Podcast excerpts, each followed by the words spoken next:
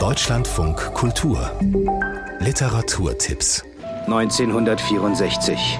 Hitler hat den Krieg gewonnen. Germanien beherrscht ganz Europa. Der Diktator wird 75 die Reichshauptstadt feiert. Und der amerikanische Präsident wird erwartet in Robert Harris historischer Fiktion Vaterland als Adaption für die Bühne morgen in Dresden zu sehen. Es geht natürlich um die Angst vor dem Rechtsruck, vor dem Nationalsozialismus. Es geht einfach um die Angst vor diesem Gedankengut, was nicht wirklich zu töten ist. Claudia Bauer, Regisseurin.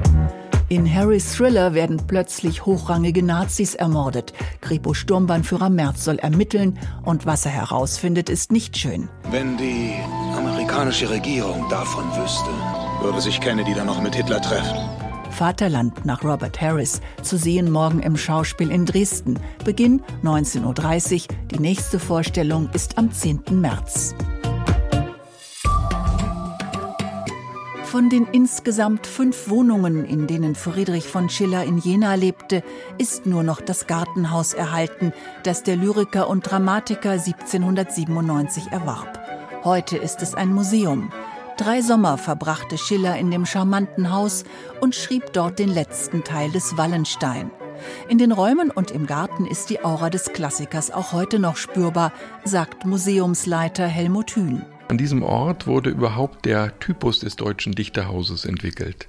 1817 kommt Goethe hierher, sieht, dass die Treppe von Schillers kleinem Gartenhäuschen verfault ist, besorgt in der Folge eine neue Treppe und überlegt sich, ob nicht da eine kleine Dichterstube eingerichtet werden müsste. Museum und literarischer Veranstaltungsort Schillers Gartenhaus in Jena. Geöffnet Dienstag bis Sonntag von 11 bis 17 Uhr.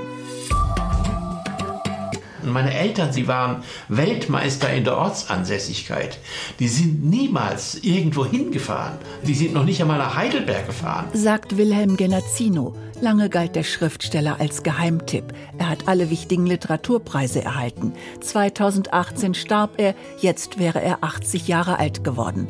Posthum erschienen seine Notizen Der Traum des Beobachters. An Wilhelm Genazzino, der ein genauer Beobachter des Alltags war, erinnern nun mehrere Veranstaltungen. Eine heute in Unna. Wilhelm Genazzino in einer Archivaufnahme. Ich habe mich natürlich gefreut über den Erfolg. Nach der Entdeckung des Glücks durch Schreiben kam die große Freude des Erfolgs durch Schreiben. Damit hatte ich nicht gerechnet. Ein Abend zum Andenken an Wilhelm Genazzino, morgen um 19.30 Uhr im Nikolaihaus in Unna, am Dienstag in Freiburg.